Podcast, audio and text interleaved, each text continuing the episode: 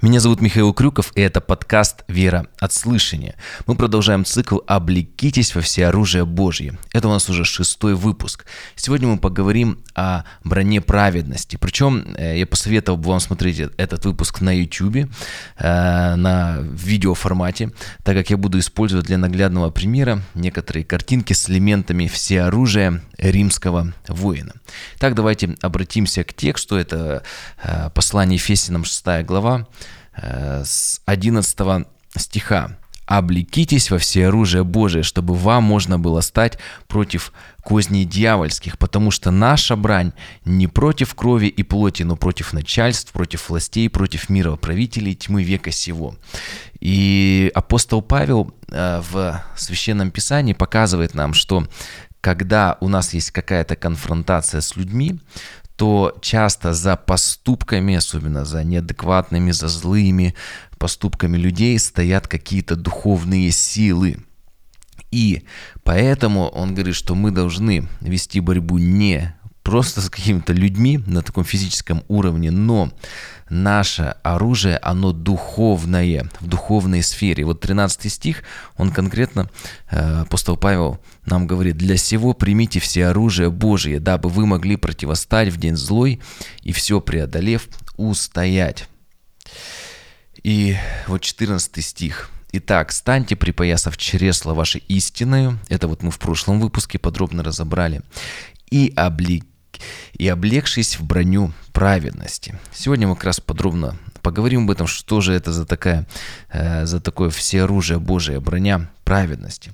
Начнем с того, что э, истина, пояс истин, помните, мы в прошлый раз говорили, истина – это Иисус, Он есть путь, истина и жизнь, и никто, об этом говорит Евангелие, никто не приходит к Отцу, кроме как через Него – на нем все держится, все все оружие. Помните, мы говорили об облачении римского легионера в прошлом выпуске подробно. И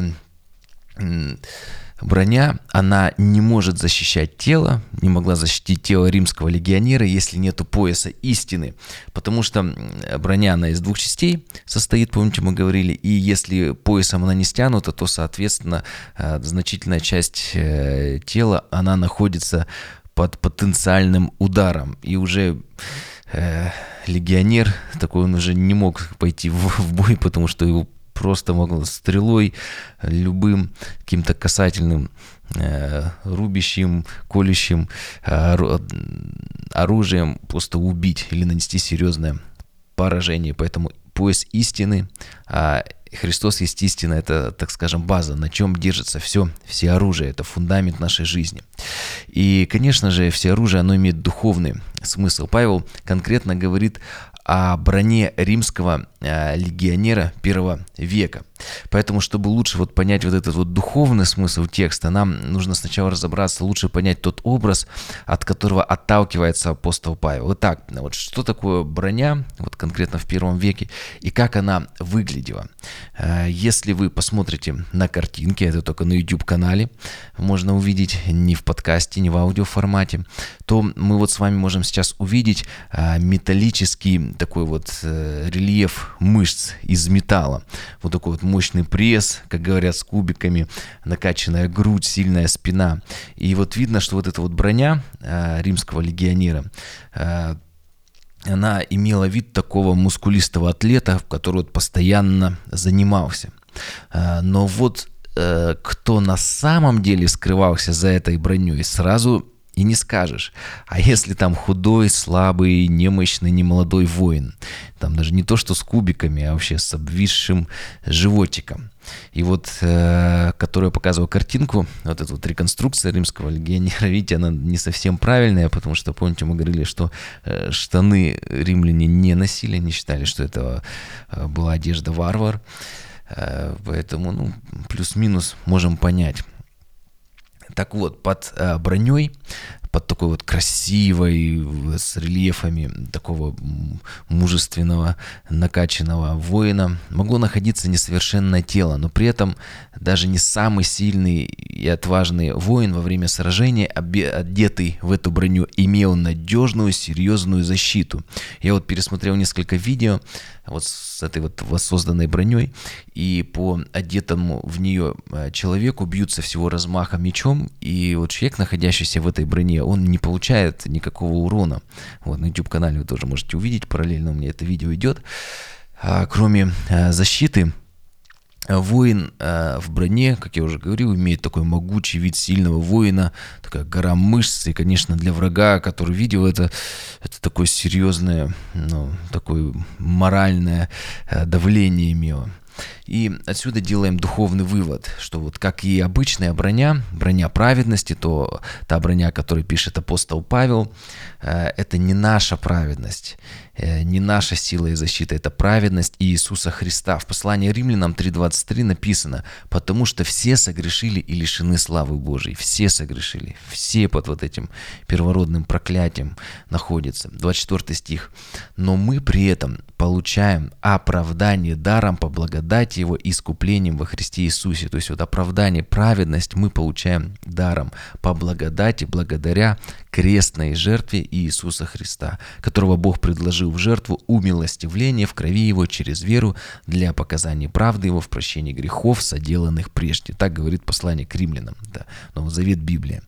И смысл вот заместительной жертвы Иисуса Христа на кресте в чем заключается, что Бог, когда смотрит на нас, он видит э, Голгофу, он видит страдания Иисуса Христа, и он э, видит искупление, то есть наши грехи, э, за них э, мы уже заплатили, но это есть заместительная жертва. Не мы страдали, не мы платили за наши грехи, а Иисус искупил нас. Поэтому Бог, когда смотрит на нас, на наши грехи, Он видит расплату на кресте. И при этом, когда Он смотрит на, на Иисуса Христа, на его голговскую э, жертву, то он видит э, наш, то он как раз и может увидеть святого, так скажем, непорочного Агнца, его жизнь и вот этом смысл заместительная жертва. Глядя на нас, Бог видит Голгофу, глядя на Голгофу, видит нас.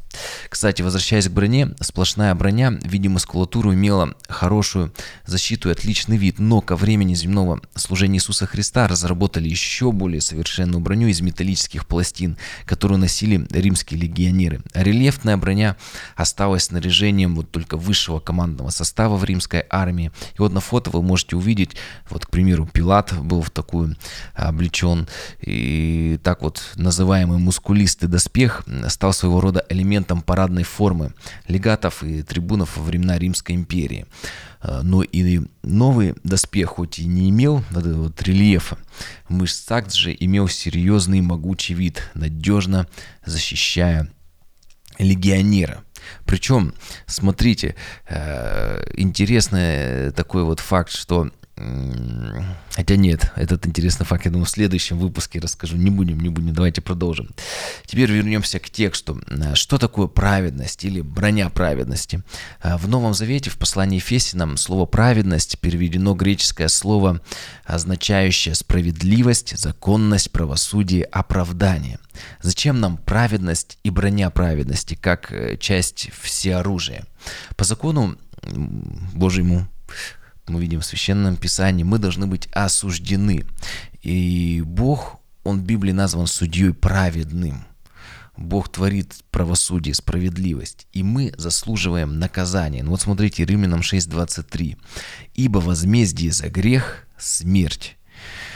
Причем некоторые говорят, ну, а если ты в чем-то одном согрешил? Ну, слушайте, даже если взять уголовный кодекс, э, человека же признают виновным не когда он весь его нарушил, а даже хотя бы одну статью или какую-то часть даже этой статьи человек, если нарушил, он уже может быть признан виновным. Точно так же и здесь, ибо возмездие за грех смерть. И э, гнев Божий, он излился на кресте, на Иисуса Христа. Далее, и вот Павел продолжает послание римлянам, что возмездие за грех смерть, а дар Божий – жизнь вечная во Христе Иисусе Господе нашим. То есть, э, когда мы принимаем голговскую жертву Иисуса Христа, то Божий гнев уже не на нас изливается, а на Иисуса Христа на кресте. В этом есть смысл заместительной жертвы. Э, за что еще раз, э, наказание происходит, потому что для многих это вот такой камень преткновения, говорят, ну я же особо не, не грешил, как-то вот были такие несерьезные грехи. Но послушайте, Библия говорит, что уже был произведен первородный грех, который идет корнями из Эдемского сада, от Адамы, от Адама с Евой, о нем часто забывает, поэтому первородный грех – это вот как вот такая вот наследственность или гены, знаете, вот никуда не уйдешь от нее, такая данность. И у первородного греха есть три следствия. Это страстность, смертность и тленность. То есть каждый человек страстность, то есть это вот этот грех живущий, то есть желание грешить постоянно, вот плоть вот наша еще в Библии названа, то есть постоянно желание грешить. Далее а смертность, то есть все подвержено смертности, все умирает. И третья тленность, что все стареет, приходит в негодность. Даже в физике есть такой закон энтропии. И этому подвержена вся Вселенная, Солнце, небесные светилы, любые объекты. И вот первородный грех или первородное повреждение, э, к нему также еще и присоединяются наши уже осознанные грехи. Поэтому шансов в принципе нет э, как-то вот э, своей какой-то, своими делами оправдаться. Римлянам 3.23 написано, потому что все согрешили и лишены славы Божьей. Но при этом 24 стих дает и надежду. Евангелие переводится как Евангелие, благая, радостная весть. Почему радостная? 24 стих. Но при этом, при всем, мы можем получить, апостол Павел говорит, оправдание или броню такую праведности даром по благодати его искуплением во Христе Иисусе которого Бог предложил в жертву умилостивления в крови его через веру для показания правды его в прощении грехов, соделанных прежде. Раскроем это понятие на примере. Вот что значит для нас праведность, вот оправдание, полученное благодаря жертве Иисуса Христа. К примеру, если человек является преступником, а, которого суд готов уже осудить, его вина доказана. И при этом, даже если преступник э, признал свою вину, он от, э, отбыл наказание, заплатил деньги тому, кого он обидел или причинил какой-то вред. Но даже после этого выхода все равно он остается отсидевшим, но преступником. Даже в паспорте какие-то там коды специальные идут. Да, раскаявшийся, но преступник. С него обвинение он а, заплатил за а, свое преступление, но при этом все равно какая-то статья висит. И вы знаете, даже вот такие вот во время репрессий, во время э, определенного такого советского периода. Потом со временем, когда там 50 лет прошло, уже человек умер давно, родственники в суд обращаются, говорят, ну на самом же деле человек не совершал этого преступления. И суд э, рассматривает это дело, и уже там спустя там 50-100 лет после смерти человека говорит, да, на самом деле этот человек не совершал преступления, поэтому с него судимость снята. И то есть этот человек является оправданным. И в этом есть Евангелие Иисуса Христа – Э, праведность, то есть когда мы оправданы, не когда ты как бы хороший грешник, ты как бы здесь там столько грехов сделал, здесь столько хороших дел, но когда ты оправдан благодар... не по своим заслугам, а через жертву Иисуса Христа. Э, когда снята с человека судимость, то уже и преступлений больше нет, то есть полностью оправданы. И благодаря, еще раз, это происходит только вере в Иисуса Христа. И броня праведности нужна как раз нам для того, чтобы никто никак не мог э, пробить в том числе и нашими какими-то прошлыми грехами. Что часто делает дьявол? Его главная вообще задача – это спровоцировать на грех искушать, он искуситель, э, показывать какие-то греховные вещи, соблазнять. И как только ты сдаешься, то через грех дьявол получает силу над нашей жи- в нашей жизни. Это его сила, чтобы пробить нашу броню, искусить нас, чтобы мы, так скажем, повелись на эту э, замануху, начали грешить, и тогда он уже определенную власть, определенное влияние на нас имеет. Э, и без праведности мы уже неуязвимы, когда мы уже осознанно грешим, нету э, покаяния, нету раскаяния, э, и человек уже начинает становиться одерживым, одержимым. И очень часто человеку, живущему во грехе, сложно молиться, сложно читать Библию, сложно ходить в церковь, потому что приходит уже осуждение, такое давление. И грех это такой главный инструмент, главное оружие дьявола. Искусить, причем э, побудить нас это сделать. Не он же это совершает, мы, но он к этому подталкивает.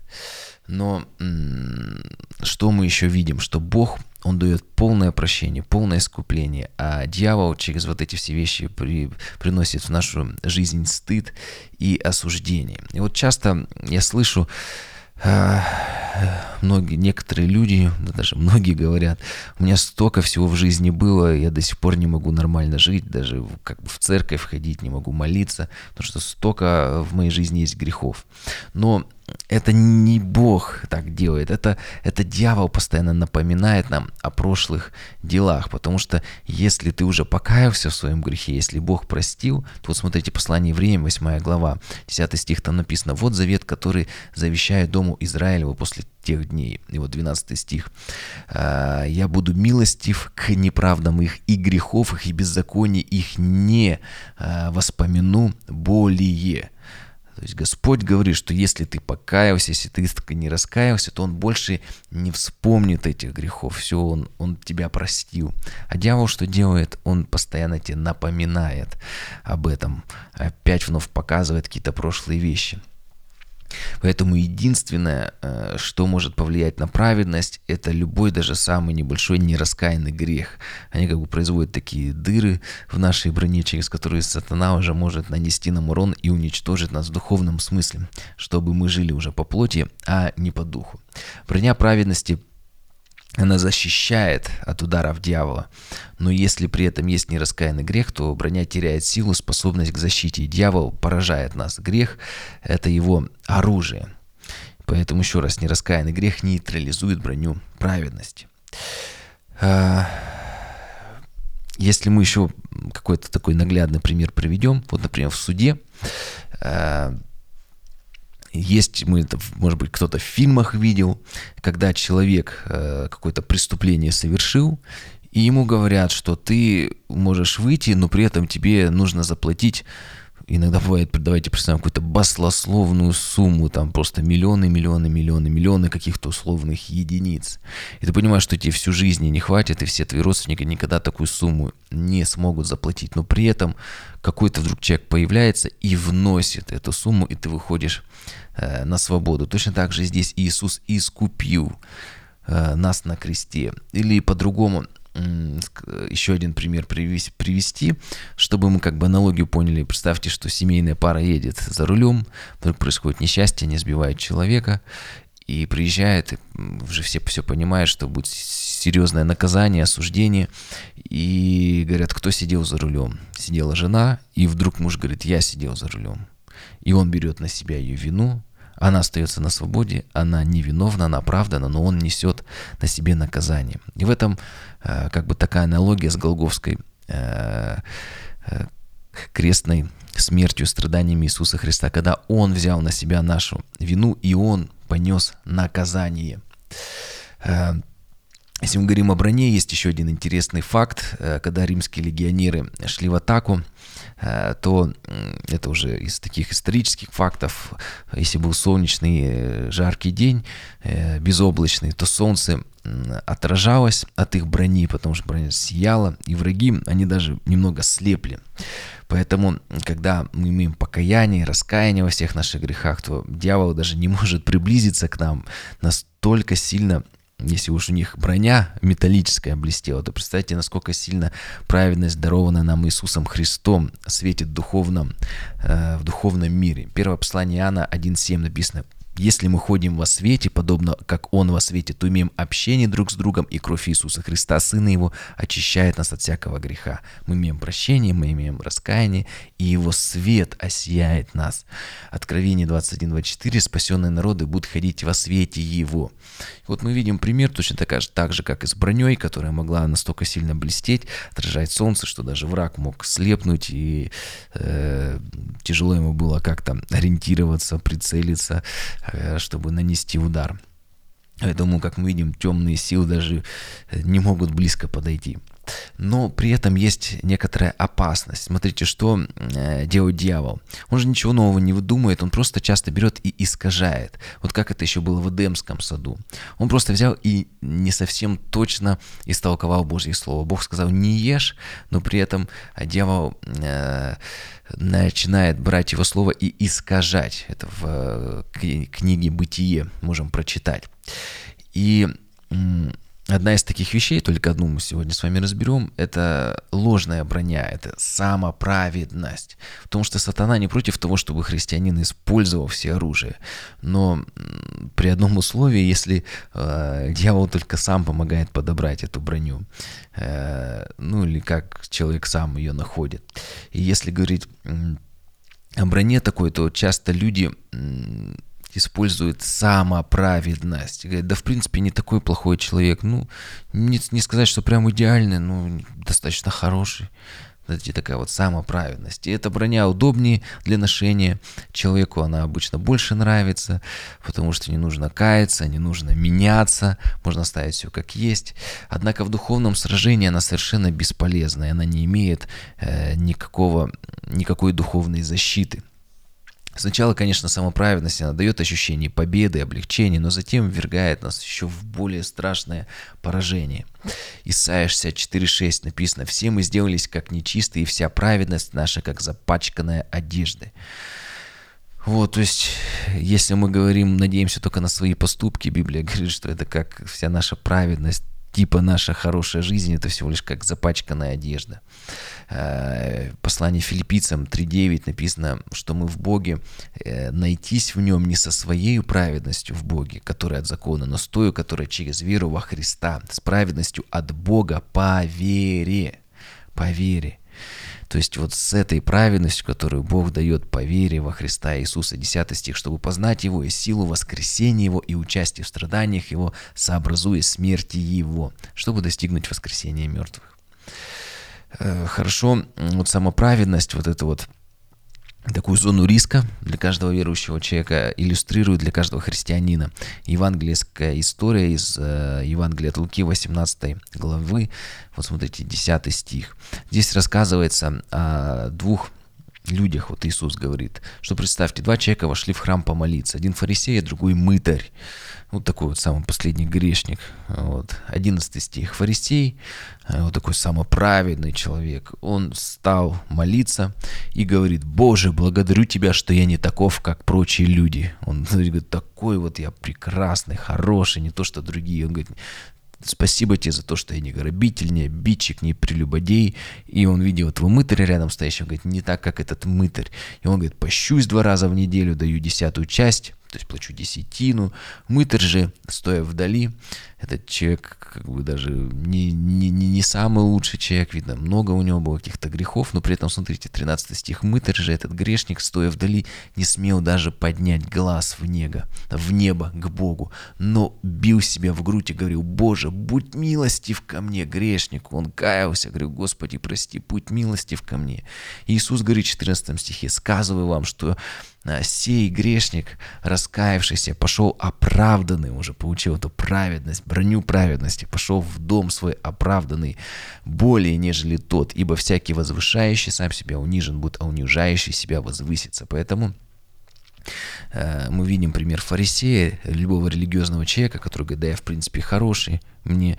То есть что происходит, когда человек э, говорит, что да не такой уж я и плохой, он как бы отвергает Спасителя. Имя Иисус переводится как Иешуа или Иегушуа, Господь спасает, Спаситель. То есть смысл э, вообще всей христианской веры – это вера во Христа, что Он спасает нас от грехов. И как только мы теряем э, вот это вот ощущение своей греховности и потребности во Христе, в Спасителе, то мы приобретаем эту самоправедность, что мы, в принципе, достаточно такие хорошие люди. Поэтому главный ключ к праведности – это покаяние. И вот смотрите, в 4 главе послания Ефесянам Павел раскрывает это в 24 стихе и облечься в нового человека, созданного по Богу, в праведности, святости, истины. Вот мы видим такая вот аналогия, то есть в нового человека, как вот в броню, то есть если мы, чтобы облечься в праведность истины. И вот 25 стих, посему отверг, нам нужно э, убрать из своей жизни всякую ложь, говорить только истину ближнему своему, не нужно привирать, потому что мы мы все члены друг другу. И покаяние вообще переводится метаноя с греческого изменение мышления. То есть наша вся жизнь меняется, наши поступки меняются. И Библия говорит, что ты уже перестаешь лгать, обманывать. 26 стих. Гневаясь, не согрешайте, солнце не восходит во гневе вашем. Меняется, человек становится менее гневливым.